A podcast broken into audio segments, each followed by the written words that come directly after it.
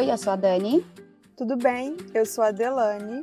Olá, eu sou a Adriana. Você está ouvindo o podcast Ginga Language. Seja muito bem-vindo. Esse podcast é um projeto independente criado por três mulheres nativas brasileiras voltada para o ensino de português como segunda língua.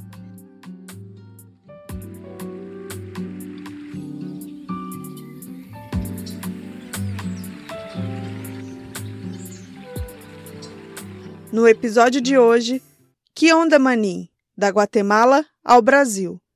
E o convidado do dia é o William Flores. Ele é natural da Guatemala e atualmente mora em São Paulo, Brasil. William é formado em música popular com especialização em guitarra popular, professor de espanhol como língua estrangeira e atua como professor de idiomas e é músico. Seja muito bem-vindo, William Flores.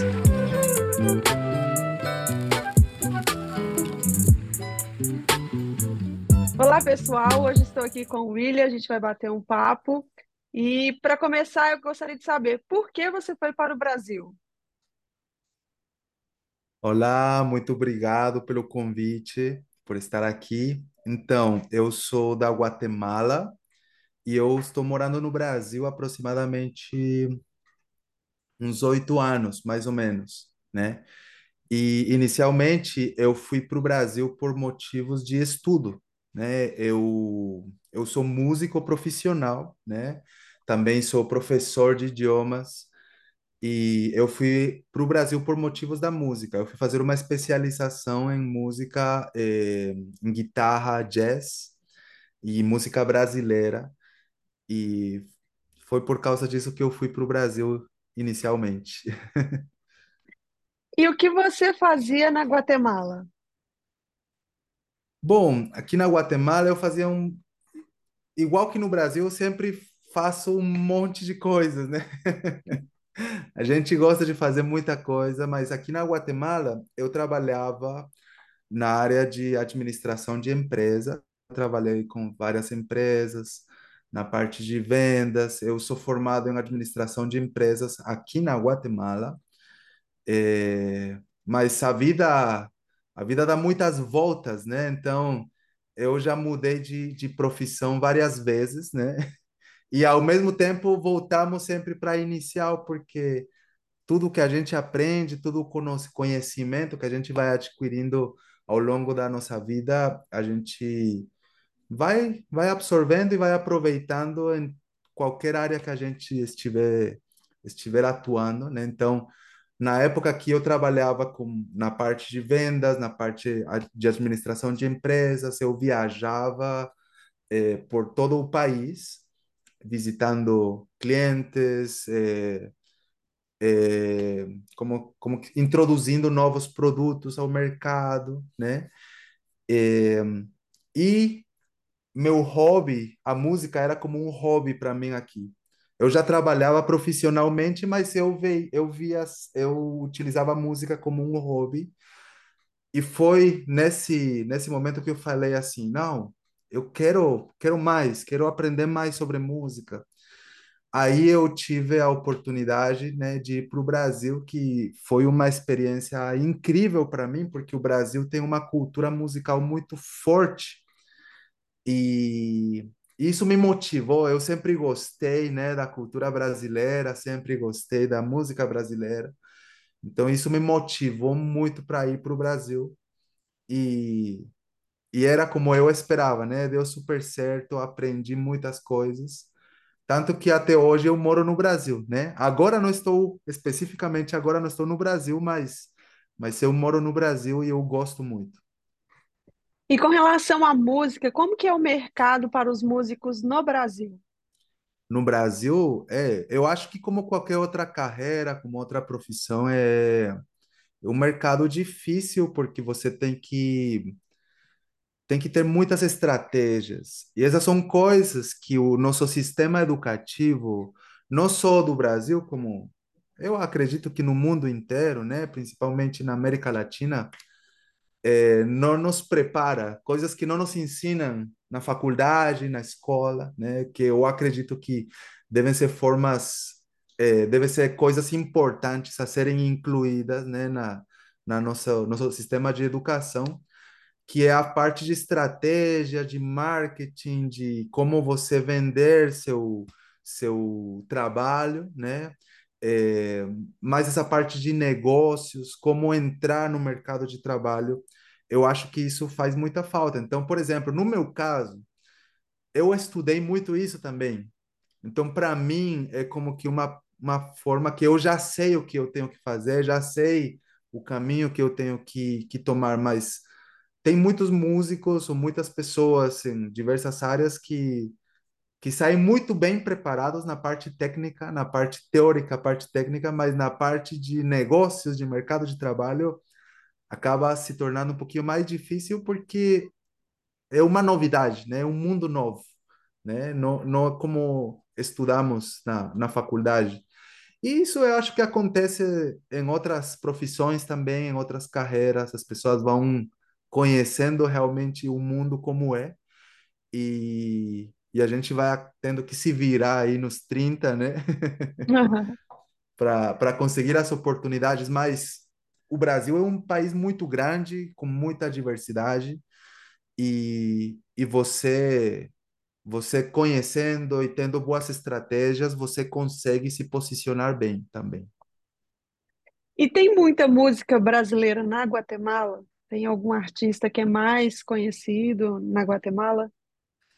Sim, sim, tem, tem vários. O Brasil, como eu falei, é referência, né? Eu, eu, eu particularmente, quando comecei, eu, eu sou guitarrista e violonista, né? Então, quando eu comecei a aprender a tocar violão, que foi meu primeiro instrumento, eh, eu comecei a aprender com as músicas de Roberto Carlos, porque ele, eh, meu pai, meu pai gosta muito, a geração do meu pai curte muito essas músicas. E Roberto Carlos é muito famoso aqui, porque ele gravou muitos CDs em espanhol, entendeu? E para você ter uma ideia, o espanhol dele era tão bom que eu nem sabia que ele era brasileiro quando eu conheci as músicas, né? Então, depois meu pai me contou, não, ele é um artista brasileiro, tal. E falei, nossa, que espanhol perfeito, né? E foi assim que eu comecei a aprender. Mas tem outros artistas mais antigos, né? Porque eu estou falando assim, trazendo uma uma retrospectiva desde quando eu comecei até agora, né? Porque agora as coisas estão um pouquinho mais mais mudadas. Mas, por exemplo, outro artista brasileiro que foi muito famoso que eu conheci aqui, que eu não sabia que era brasileiro, era Alexandre Pires, né? Que acho que é da terra aí de vocês, de, de Minas Gerais, né? Sim. Então, é, ele é muito famoso aqui porque as músicas dele em espanhol são músicas de novela mexicana, sabe? Coisas assim. Teve outros artistas também, assim, mais antigos, que eram muito bons, né? É, artistas gospel também são muito famosos aqui, como, por exemplo, tem uma cantora que se chama Aline Barros, que é muito famosa no Brasil. Aqui na Sim. América Latina também é muito famosa. É, outro artista que se chama Thales Roberto, que é muito famoso aqui na Guatemala, especificamente, eu, eu vejo muita propaganda dele por aqui também. E hoje em dia, com a, as redes sociais, TikTok, Instagram, né? É, por exemplo, a Anitta. A Anitta é mundial, é global. Então, você sempre vai ver coisas da Anitta. E os outros artistas que vêm depois da Anitta também são muito famosos, né? Eu acho que já tinha ouvido também, eu estou me lembrando agora, já tinha ouvido outros artistas como Ivete Sangalo, que são muito famosos no Brasil. Eu conheci antes de ir para o Brasil também, né? E estando no Brasil, eu tive a oportunidade de conhecer o Leonardo e o filho dele. Eu tive a oportunidade de trabalhar com eles, né? Então, e, a, e falando nisso, eles também, o Leonardo principalmente, ele também gravou músicas em espanhol. E ele foi, teve uma época que as músicas dele eram usadas em novelas mexicanas também. Então teve uma época que eles eram muito conhecidos aqui na, na região, né? Leandro e Leonardo e, e isso. A gente sabe que além de músico, você também é professor de espanhol. Eu gostaria de saber qual que é o perfil dos seus alunos. é, a, a, a, essa minha profissão de professor de, é, de idiomas, né? Porque eu também sou professor de inglês e professor de espanhol. Foi uma coisa que veio na minha vida assim muito aleatoriamente, né? Eu não, nunca tive esse, esse sonho de dizer, ah, eu sonho com ser professor. Meu sonho sempre foi a música, né? Mas no meio do caminho apareceu a profissão de, de, de professor, aí eu fui me preparando, fui estudando. Eu gosto, eu gosto muito de línguas, né? Talvez eu eu sabia que eu gostava no fundo, mas eu não não sabia que teria essa essa profissão. Então, eu falo isso porque isso isso faz muito muito sentido com a pergunta que você fez de per, do perfil dos meus alunos, né? Então, eu aprendi português, aprendi inglês, estou estudando outras línguas como italiano também, e eu falo espanhol nativamente, né? Então, é, para mim as línguas são uma ferramenta muito grande na minha vida.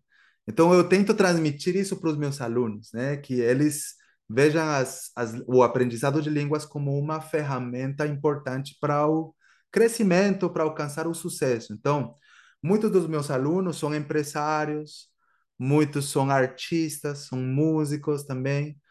Muitos eh, trabalham em diferentes áreas com empresas internacionais. Muitos estudam em outros países ou moram em outros países também, né? E querem aprender espanhol como hobby. Então, é um perfil muito variado, assim como eu, que foi uma coisa muito aleatória. Eu acho que eu vou atraindo alunos que também têm essa essa essa visão, esse gosto pelas pelas línguas também. E em relação às suas aulas mesmo, né? É, você foca na Guatemala? Você fala, ó, oh, gente, vamos estudar coisas culturais da Guatemala. Como é que você introduz a Guatemala nas suas aulas? Bom, inicialmente eu, eu gosto de falar assim para todos os meus alunos, né? Porque essa é uma pergunta muito comum, né? Ah, você ensina só espanhol da Guatemala ou coisas da Guatemala? Aí eu falo, não, eu ensino espanhol, a língua espanhola, né? Eu sou preparado, capacitado para ensinar a língua espanhola. E lembrando que é, são mais de 20 países, né? Atualmente são 22 países que têm espanhol como língua oficial. Então, eu gosto muito dessa parte de cultura, principalmente da América Latina, né? Porque somos latinos, então é, eu gosto de, de trazer sobre todos, um pouquinho sobre todos os países, principalmente os países que eu já conheci, os países com os quais eu tenho contato, né? E lógico, eu gosto muito de falar da Guatemala, porque a Guatemala é um país pouco falado no, no Brasil, né? Então, o meu projeto começou assim, né? Meu projeto atual se chama Que Onda Manin, que é uma gíria aqui da Guatemala, que seria equivalente a tipo e aí, mano, beleza? Né? Então, que onda, maninho? É uma gíria muito usada aqui. E toda vez que eu conhecia uma pessoa nova no Brasil, e a pessoa perguntava se eu era boliviano, se eu era peruano, se... eu sou de qualquer parte do mundo, menos da Guatemala, né? Então, eu tinha que dar uma explicação. Não, eu sou da Guatemala. E a pessoa ficava, Guatemala, como que não, não, não localizava muito bem onde ficava e tal, então eu tinha que explicar sobre a Guatemala, sobre os maias, que Guatemala é, é o, a capital do Império Maia, né? Então, das antigas civilizações, é um país pluricultural também, muito, muito forte. E eu falava assim, nossa, é, as pessoas não conhecem sobre isso, eu tenho que falar sobre isso. Então, no meu perfil, nas minhas redes sociais, eu tento sempre trazer bastante coisa da Guatemala, né? Resumindo, eu, eu tento explicar, falar, do, dar a conhecer o meu país, né? A minha cultura. Porém, eu ensino espanhol, a língua espanhola, não especificamente de um país ou de outro, o espanhol no geral, né? Porque a, a língua é a mesma em todos os países, o que varia são as os regionalismos, né? Sotaques, alguns vocabulários típicos em cada país, né? E, e eu gosto de trazer um pouquinho de cada coisa, e lógico, da Guatemala também. E você é casado com brasileira, né? E Sim, você né? sente muito esse choque cultural? Olha, eu já estou morando no Brasil há hum, quase. Eu, eu estou fora da Guatemala aproximadamente 10, quase 11 anos. Fora da Guatemala. Eh, Eu saí da Guatemala em 2013, né? Então, mas durante esse tempo, eu morei também um parte desse tempo eu morei na Inglaterra, né? E eu realmente gostei muito do Brasil no começo, né? Desde o início eu gosto muito do Brasil, eu eu me identifiquei muito com a cultura do Brasil. O brasileiro é um povo a- as pessoas perguntam dos estereotipos, né? Estereótipos dos, dos, dos países. Se fala, ah, brasileiro é um povo acolhedor, um povo amigável. E é verdade, é um estereotipo verdadeiro, né? Porque eu não tive muita dificuldade em me adaptar por causa dessa cultura, né? Lógico, tem as diferenças da língua, que esse é um choque muito grande, né? Porque por mais que você fale, ah, português, espanhol, são línguas são línguas muito parecidas, é, praticamente a mesma coisa, só muda um pouquinho aí a, o jeito de falar. Não, são línguas muito diferentes, tem muitas diferenças. E eu brinco com os meus alunos, né, que todo brasileiro já nasce sabendo portunhol, é especialista em portunhol, né? Então, é, porque por essa proximidade nos faz querer falar tanto português como espanhol, né? Então, mas a língua é diferente, isso é um choque cultural muito grande. A parte da comida, a parte das coisas é um pouquinho mais parecido, né? É diferente, mas mas temos temos coisas que no fundo vão se conectando sempre, né? O consumo de, de milho, por exemplo, é, é muito muito forte aqui na Guatemala, no Brasil também. Arroz, feijão, são coisas que temos em comum, então é, é fácil você se adaptar a, a uma cultura diferente, né? É, e você também falou que o espanhol é, é, fala assim em muitos lugares, né? E aqui, aqui nos Estados Unidos, é muito fácil encontrar um falante espanhol. É, o meu filho, por exemplo, tem quatro anos e já faz espanhol na escola. E eu queria saber, já que você tem conhecimento da língua inglesa, portuguesa e espanhol, para você fazer uma comparação, né? Porque no Brasil, é, a gente tem o inglês também, que é mais fácil você achar material, é mais fácil você ter contato, mas o espanhol, n- nem tanto, né? Apesar de parecidos e tal, mas nem tanto. Então, você consegue fazer uma comparação entre o inglês, português e espanhol? Bom, a comparação que eu posso fazer é a seguinte: é, o inglês, né, é a língua global, mundial, né? Então, a mesma, o mesmo interesse que tem em aprender inglês no Brasil vai ter na Guatemala, também e no resto da América Latina.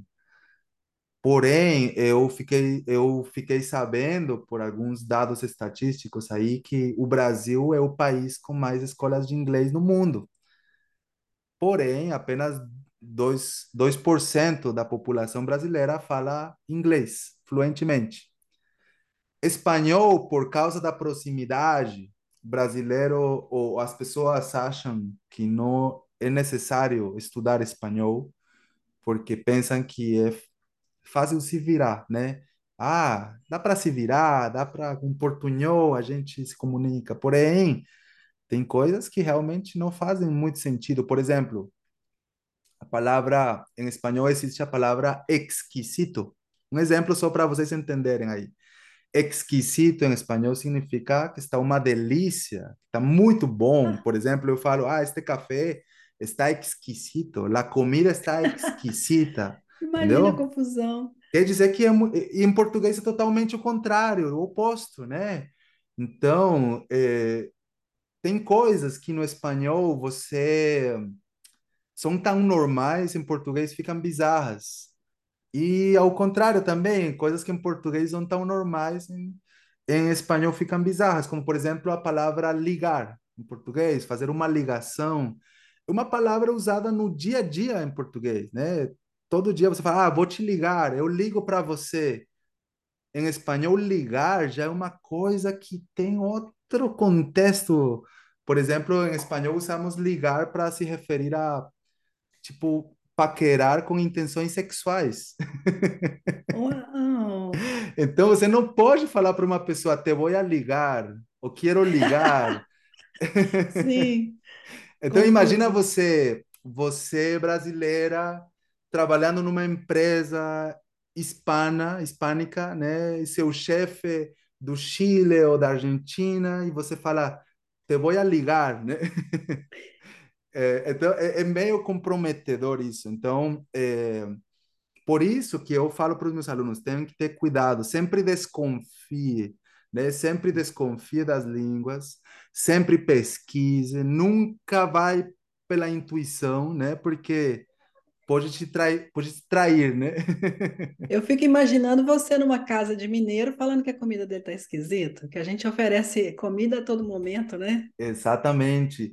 E aconteceu, aconteceu isso, não necessariamente em Minas, mas no meu primeiro dia, no meu primeiro dia no Brasil, eu, meu amigo brasileiro que fala espanhol, ele me levou para a casa dele, juntou uns amigos, família, para fazer o típico churrasco brasileiro, né? E a mãe do meu amigo, ela não sabe nada de espanhol, e ela chegou, e aí, gostou da comida? E eu querendo agradar, todo mundo, nossa, está exquisita. A mulher se ofendeu tanto comigo, achou que eu estava que eu estava falando mal da comida dela, que ela se esforçou tanto em fazer uma comida gostosa, né? Mas até ela entender que esquisito, es- exquisito em espanhol significa uma coisa muito boa, Eita. é, virou essa, esse, esse climão, assim, meu amigo dando risada de mim, porque ele sabia, né? Mas ele não queria falar para a mãe dele para me sacanear, né? Brasileiro, né? Aí depois ele explicou para a mãe, a gente ficou em paz e tudo, mas olha, é um perrengue assim quando você não conhece as, as línguas, né? A minha esposa está aqui comigo na Guatemala também, e para ela é tipo a primeira experiência eh, trabalhando aqui na Guatemala e passando mais tempo, tendo. A gente já tinha vindo uma vez e é realmente um choque. Às vezes ela fala coisas assim e eu falo, não, não, não, não é assim. Eu explico para ela, ela fica com uma vergonha, assim, falando, nossa, me avisa antes, o que é. Mas é interessante isso, você ser casado com brasileira e ela conhecendo a sua cultura, é, dá também para ela sentir e te conhecer melhor, né? Dá para ela, Totalmente.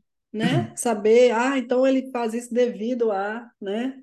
Essa, essa questão de casal quando vai visitar o país do outro é muito interessante. Sim, sim. Então, ah, e aí voltando para sua pergunta do choque cultural por eu ser casado com brasileira, é isso, é diferenças de cultura, sabe? Eu, desde sempre, desde que eu era pequeno, eu eu me imaginava em outros países, né? Eu queria sair da Guatemala, eu queria conhecer o mundo, né? E eu sempre me relacionei com pessoas de outros países, então para mim foi uma coisa assim mais mais normal. Eu sempre fazia amizade, conhecia um estrangeiro aqui, fazia amizade com ele. Conhecia uma pessoa de um país que falava inglês, fazia amizade com ela. É, então, para mim, não foi tão difícil essa essa mudança cultural, né? Esse esse choque. Mas tem pessoas que têm mais dificuldade de de se relacionar com pessoas de outras culturas, de outros países, né? Principalmente quando não são países latinos, né? Que nós, latino-americanos, temos temos mais esse esse calor, essa essa coisa mais amigável, cultura mais amigável, mais de clima de verão, né? Sim. E por falar em outros países, você como falante espanhol, você- nos países que você esteve, né?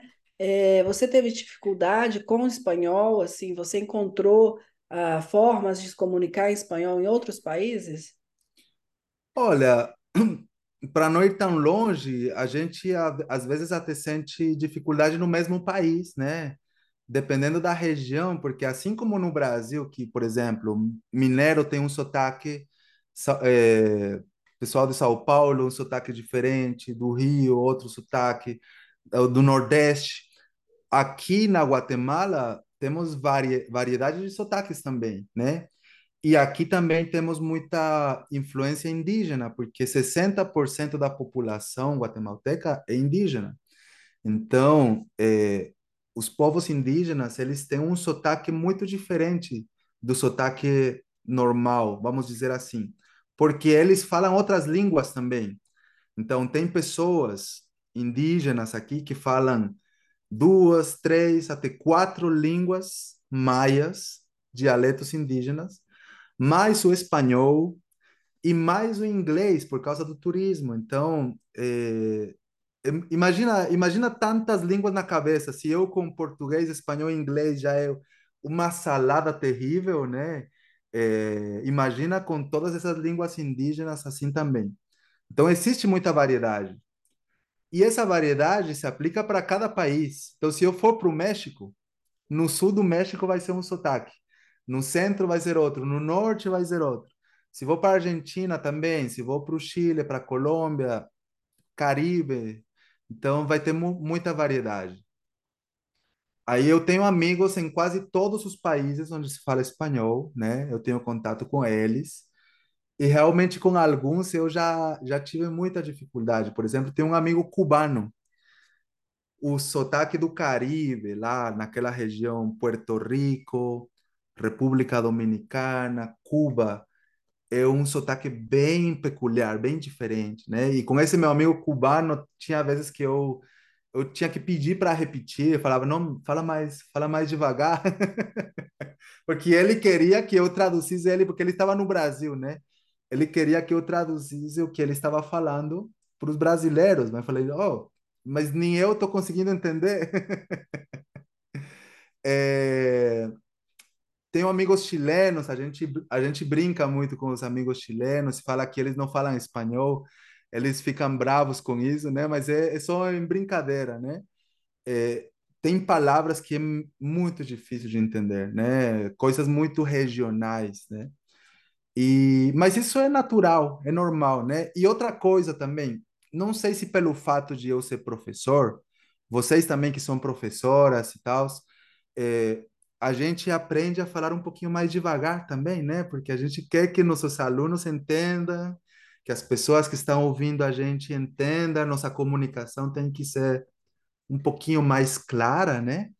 Então, isso também diminui um pouquinho nossa nossa velocidade de fala, né? Então, as pessoas que vivem no dia a dia assim não Uma vez eu fui para a região de Minas do interior de Minas e fui para o interior de Goiás também. Nossa, eu sentia que estava em outro país, não entendia nada do que eles falavam. Então, o pessoal que vive já assim nos lugares mais distantes já tem um estilo de falar um pouquinho mais mais rápido, mais natural e não todo mundo entende também. Voltamos após um breve intervalo. We'll be back after a short break. If you like our work, please consider supporting us at Venmo at Jinga 2022. You can follow us on Instagram, Facebook, and Twitter at Jinga Language. We also offer free Brazilian Portuguese classes on meetup.com. And if you're interested in having classes with us, or if you have any comments or questions, please contact us at jinga.language at gmail.com. Thank you for listening. E falando nessa questão da pronúncia e tudo, é, como por exemplo fonemas. Existem diferenças entre português e espanhol. O R do espanhol é difícil para o brasileiro? É, sim, para algumas pessoas é mais difícil do, do que para outras, né? Por exemplo, tem regiões no sul do Brasil que estão muito próximas da, da Argentina, Uruguai, Paraguai, essas pessoas têm um pouquinho mais facilidade de pronunciar o R vibrante, esse R, né? Por exemplo, a mesma palavra é, carro, em português carro, né? Carro, carro. É exatamente a mesma palavra, só muda a pronúncia do R, né? Tem pessoas do Nordeste, por exemplo, na região de Natal, regiões que foram colonizadas pela Espanha também. Então, eles têm um pouquinho mais de facilidade de pronunciar o R, assim, um pouquinho mais vibrante. Agora, é, pessoal do Rio de Janeiro, pessoal de Minas Gerais tem um pouquinho de dificuldade com, com, com esse R também. Não sei se é pela região, mas eu estou falando pelos meus alunos que são da, dessas regiões e eu percebo que eles têm um pouquinho mais de dificuldade com o, esse R, R mais, mais vibrante, né? Mas aí é uma coisa de prática também, né? Uma coisa de, de bastante treino, é, a questão fonética. Existe também tratamentos com, com fono, né? Com fonoaudiólogos, que eles cuidam dessa parte e eles podem ajudar a, a melhorar essa, essa parte dessa pronúncia. Mas é interessante também, aproveitando aqui o embalo dessa pergunta, porque você vê a mesma palavra carro e em espanhol carro. Se você falar como em português, se eu falar carro, as pessoas no Brasil vão entender o que que é. Falar, ah, ele está falando carro, né? Mas se você falar para um hispano que não fala português, se você chegar, ah, o carro, onde está o carro? Ele não vai entender a palavra, porque ele, por causa do, da fonética, ele vai entender como se estivesse C-A-J-O, ou J-U, carro. Porque o espanhol é mais literal, entendeu? Então, é muito mais fácil para brasileiros entender uma pessoa falando espanhol do que para hispânicos uma pessoa falando português. E como aprendiz do português, quais foram as suas dificuldades? É, essas, essas que eu estou falando foram as principais, porque por isso que eu falo, nunca vá pela intuição. Eu sempre ia pela intuição e era sempre errava as palavras, porque as palavras são muito parecidas, mas têm significados diferentes. Por exemplo, é, uma palavra simples, por exemplo, se escreve exatamente igual, polvo, polvo, um animal, né? Só que para mim em espanhol a mesma palavra, polvo, significa poeira. Hum. Então aí você acaba confundindo, né, as coisas. É... E isso é, isso é muito importante. Outra coisa, a gramática do português é muito difícil também. Eu ainda, espanhol também, mas eu ainda acho que a gramática do português é mais difícil do que do espanhol, porque, por exemplo, em português temos vários acentos. Tem que acento circunflexo, que crase, é, tio, é, acento agudo. Tem esse negócio de som nasal, som aberto, som fechado. Essas coisas em espanhol não existem. não existem no espanhol. Então, é, em espanhol só temos o acento agudo, que chamamos de tilde, né? que é o acento gráfico do espanhol, o único acento gráfico que existe. E, e é isso. Então, essas coisas acabam, acabam confundindo bastante o aprendiz de português, né? Agora vamos falar sobre a Guatemala, a cultura Opa. Guatemala. Você pode fazer um paralelo entre a cultura Guatemala e o Brasil? Quais são as semelhanças e as diferenças?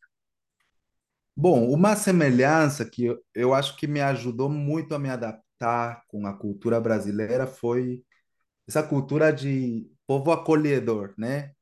A Guatemala também, as pessoas são muito amigáveis, muito acolhedoras.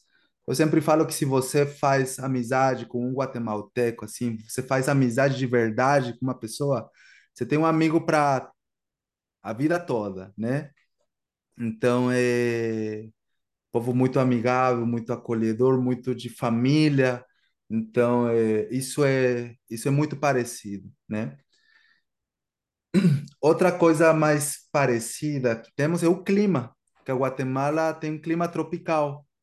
Então, por exemplo, agora, aí onde vocês estão, nos Estados Unidos, é inverno, né? Então, vocês estão passando por, por uma parte temporada de frio aí. Aqui na Guatemala, aparentemente é inverno também, por estar no hemisfério norte, mas está fazendo um calor de 30 graus. Então, então aqui é, é assim, né? Durante o dia faz bastante calor nessa época. À noite faz um pouquinho de um ventinho mais gelado, né? Mas não é nada nada demais. Então, no Brasil é o clima parecido também, muito calor, muito muita chuva. Não temos neve, né?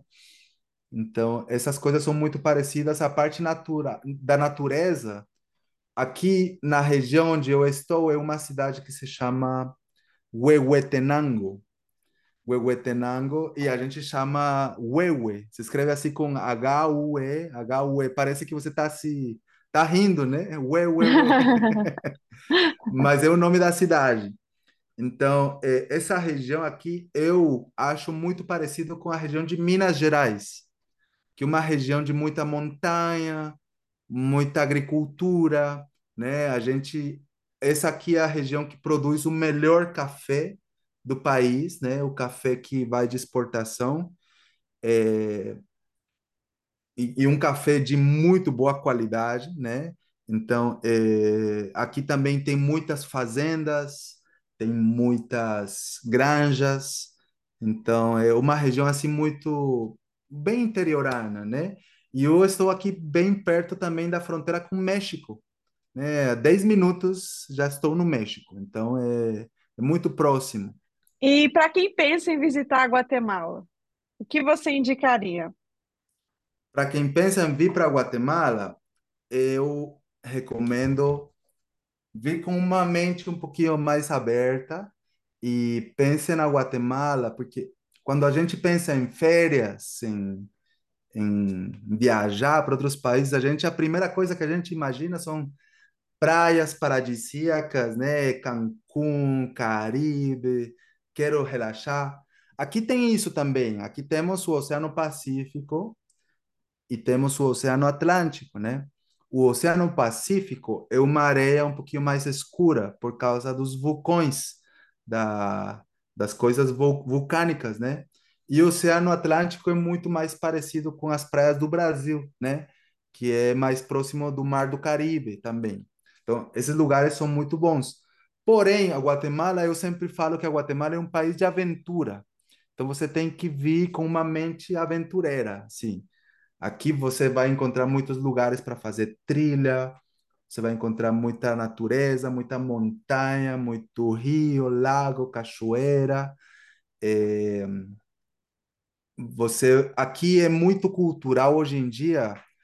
As pessoas gostam de subir nos subir nos vulcões, porque tem muitos vulcões na Guatemala. Então, tem mais ou menos uns 32 vulcões, Uau. porém, cinco são ativos. Então, às vezes, você sobe um que é inativo para ver o outro em atividade, aí tirar fotos para postar nas redes sociais e tal, né? Isso é, isso é um, uma coisa, um fetiche assim muito grande dos, dos europeus, os americanos vêm muito para fazer isso, né? Tem um vulcão que se chama Volcán de Pacaya, que fica numa cidade turística da Guatemala que se chama Antigua Guatemala, que era a antiga capital do país, que é uma cidade linda, linda, muito cultural, muito muito bonita, muito antiga. É, e nessa cidade tem esse vulcão que sempre está em erupção, né? Aí as pessoas gostam de subir nesse vulcão, vulcão porque você pode tem umas pedras bem quentes e você consegue assar marshmallows, né? Que aqui chamamos malvadiscos. E também tem uma pedra gigante, lá que ficou uma pedra plana, que as pessoas usam como, um, como se fosse um forno para assar pizza. Então as pessoas sobem para comer uma pizza feita na pedra do vulcão, né? E postar no Instagram que está com, comendo uma pizza uma pizza no vulcão. Então, isso é uma coisa assim muito louca. É, aqui também, como eu falei no começo, Guatemala é a capital do Império Maia, uma das nossas antigas civilizações, né? As mais fortes foram a civilização azteca, que fica no norte do México, temos a civilização Inca, que fica na América do Sul, Peru, Bolívia, né? É, e temos os maias, que se concentravam na América Central, parte do sul do México, mas a maior parte fica na Guatemala. Então aqui você vai encontrar os maiores sítios arqueológicos dos maias, né? As maiores pirâmides do mundo também você encontra aqui. São lugares que ficam no meio da floresta e são muito visitados por turistas. Então é uma cultura muito forte, né? Então eu recomendo esses lugares e de preferência sempre vir conhecer pessoas locais. As pessoas locais vão te ajudar mais, né? Vão te falar, oh, aqui é bom para ir, aqui não é muito bom para ir, aqui é mais perigoso, aqui é mais tranquilo, né? Então é é, é isso isso vale para todos os países, né? Uhum, vale para todos os países, mas aqui você vai encontrar muitas cores. É um país muito colorido, né? Por causa das variações indígenas, a cultura indígena aqui. A Guatemala, na Guatemala se fala mais de, acho que umas 23 línguas indígenas que são faladas, você escuta elas na rua, porque como 60% da população é indígena, é muito fácil você encontrar o, o, a cultura indígena muito misturada em todo o país. Eu tenho só uma curiosidade com relação às novelas brasileiras. Ah, Tem, ok. pa- tem novelas brasileiras aí na Guatemala?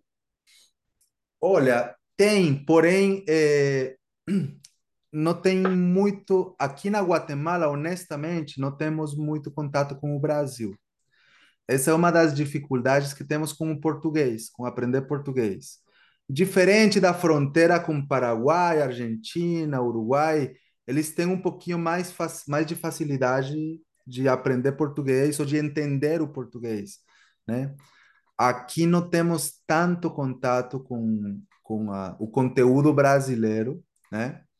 Porém, teve uma vez, a última vez que eu vim na Guatemala, que foi em 2019, 2019, eu, eu fiquei em choque porque eu me surpreendi porque eu, eu liguei a TV, estava passando a novela, na época era a novela dos Dez Mandamentos, no, ali no Brasil, que foi bem famosa, né?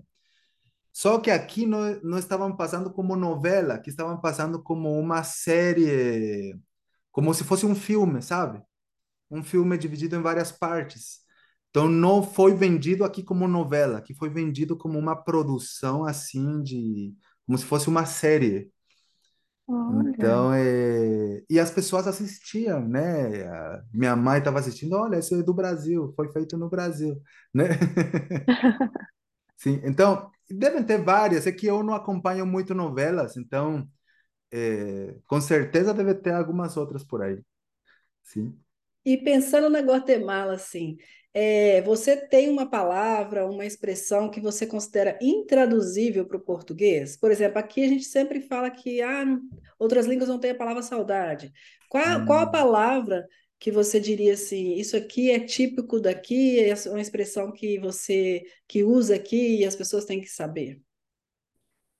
Bueno, é, eu acho que tem várias, tem várias palavras que são muito, que não tem muita tradução assim para para outras outras línguas, inclusive para outros países que falam espanhol, porque existem muitos regionalismos, né? Existem muitos regionalismos. Então, por exemplo, uma que, que vem na minha mente agora é a palavra choca, una choca. Choca, se você for traduzir, né? Para nós aqui na Guatemala, uma choca se escreve C-H-O-C-A, choca, como choca, né? Aqui significa uma moeda de 25 centavos, porém, você também pode utilizar essa palavra choco ou choca para falar que você está com problemas na visão, né? Estou choco, não, não estou vendo. Ou é uma pessoa choca, uma pessoa que não vê, né? ou também pode ser de um choque, né? Um, um acidente de carro. Então é uma palavra que em outros países onde se fala espanhol não entendem muito essa palavra, né? Essa palavra. Outra palavra que se utiliza muito e eu uso muito é tipo híjoles ou hijuelas, né? É, é uma expressão que talvez seria parecida como o, o nosso nossa do português, né? Uma expressão de surpresa, né? Híjoles, né? Tipo, nossa. É, mas não, não tem uma tradução específica, sabe? É só uma expressão assim que foi inventada aqui e as pessoas acabam utilizando. E aproveitando a palavra saudade, né, que eu tinha falado antes, que você é, deve ter escutado muito no Brasil, né? Ah, que saudade, saudade de você e tal. Quando você foi para o Brasil, você levou alguma coisa da Guatemala que você achava assim, eu não vivo sem isso, eu preciso disso, ou tem alguma coisa assim que é típico que você falou, não, isso aqui tem que ter na minha casa? Eu gosto, eu gosto de coisas típicas, né? Agora não estou no Brasil para mostrar para vocês as coisas que eu levei, mas, por exemplo, sempre estou com minha, com minha bandeira da Guatemala, né? É, a gente aqui na Guatemala, acho que acho que na maioria dos países é, latino-americanos, né? Essa foi uma diferença também que eu percebi quando cheguei no Brasil, né? Que a maioria dos países latinos somos muito patriotas, né? Então, a pessoa sente muito orgulho de falar da onde que é. Então, por exemplo, para o Dia da Independência aqui na Guatemala é uma festa muito grande, assim, a pessoa fala, não, eu sou chapín. Chapín é como que um tipo gentilício, né? Um gentilício. É, a nacionalidade da Guatemala é guatemalteco, mas os guatemaltecos somos chapines, né? Chapín é como uma forma de identidade, um apelido da Guatemala. Então as pessoas são muito assim, não, eu sou chapín, eu sou guatemalteco, tá sempre com a bandeira, as cores da bandeira. Eu estive recentemente no Panamá e a mesma coisa, era tudo bandeira do Panamá para todo lado. É, eu tenho amigos do Peru, a mesma história, do México também.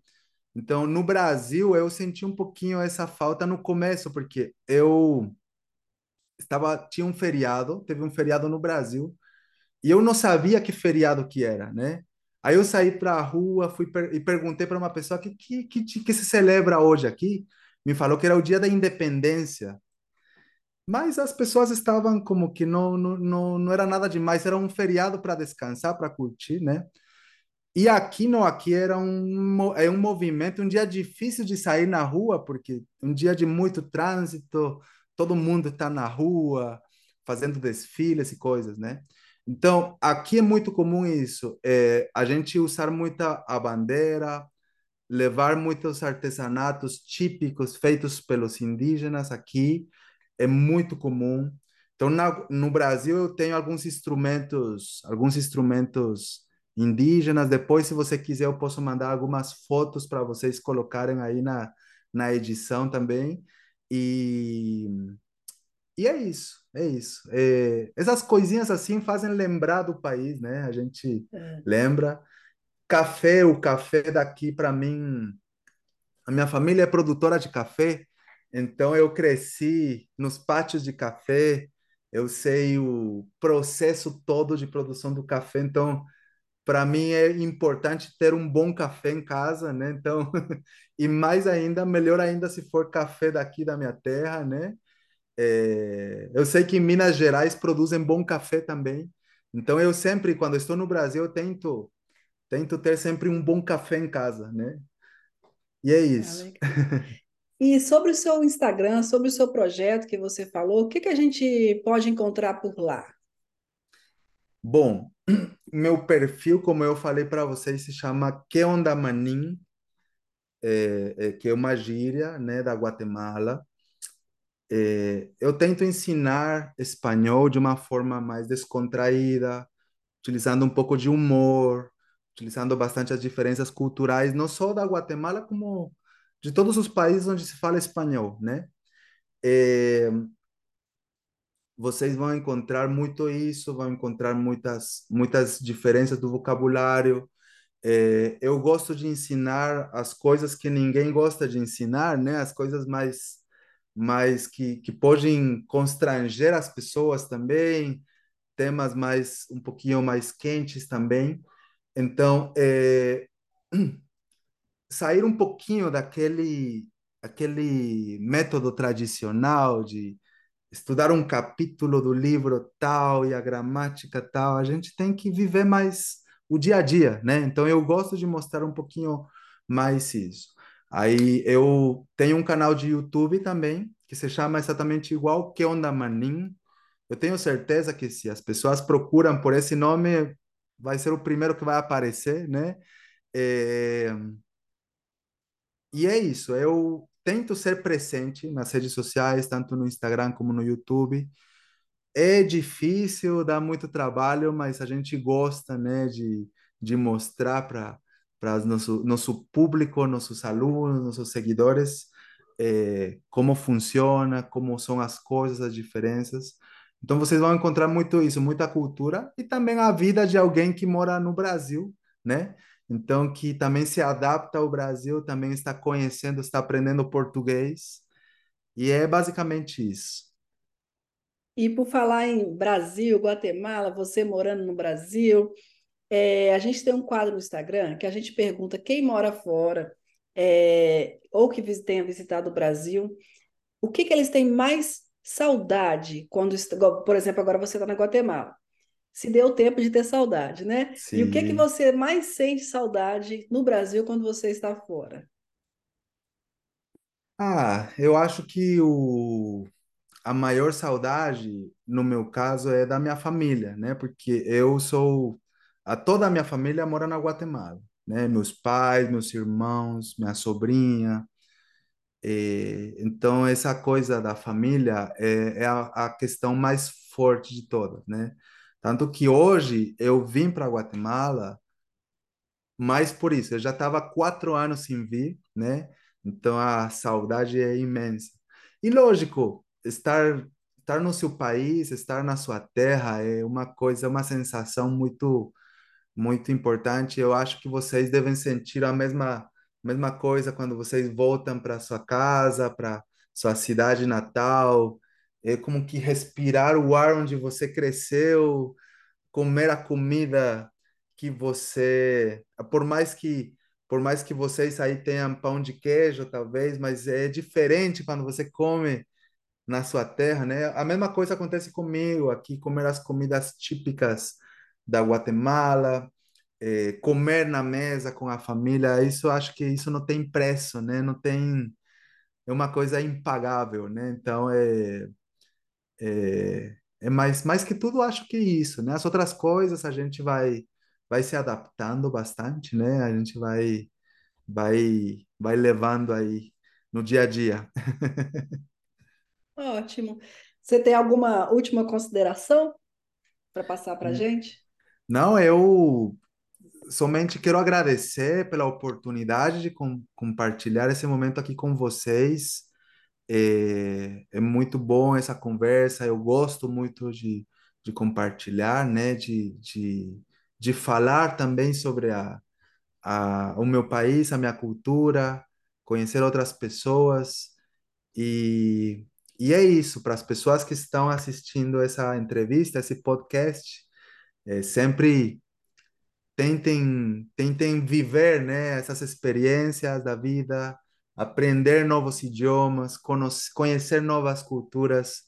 Eu acho que ter uma mente aberta é muito importante, né? Então, a gente nosso mundo é tão grande, mas ao mesmo tempo é tão pequeno, né? A gente consegue conhecer muitas coisas, aprender muitas coisas e acho que isso é o mais importante da vida, né? Aprender a viver, a viajar, a conhecer e são coisas que ninguém pode tirar, né? Os bens materiais a gente pode perder, mas conhecimento, a essência é uma coisa que permanece conosco até o fim dos nossos dias. Já está falando como professor. já, já. Então, William, muito obrigada, viu, pelo seu tempo. É, por tempo que você está aí na Guatemala, sabemos, né? Igual você falou que está curtindo a sua família. Obrigada por tirar esse tempo para falar com a gente, viu? E a gente vai deixar todos os seus é, é, links, tudo pra, sobre o seu, seu projeto aí nas nossas inscrições, tá bom? Muito a gente obrigado. agradece muito, viu, William? Muito obrigada. Eu que agradeço. Muitas graças. Muito bem. Então, tchau, tchau. Tchau. Tchau.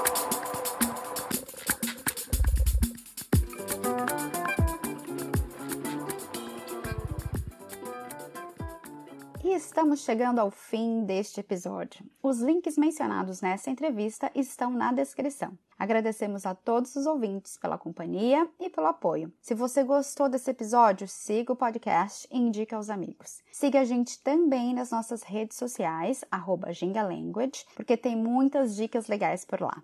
Até mais, gente. Tchau!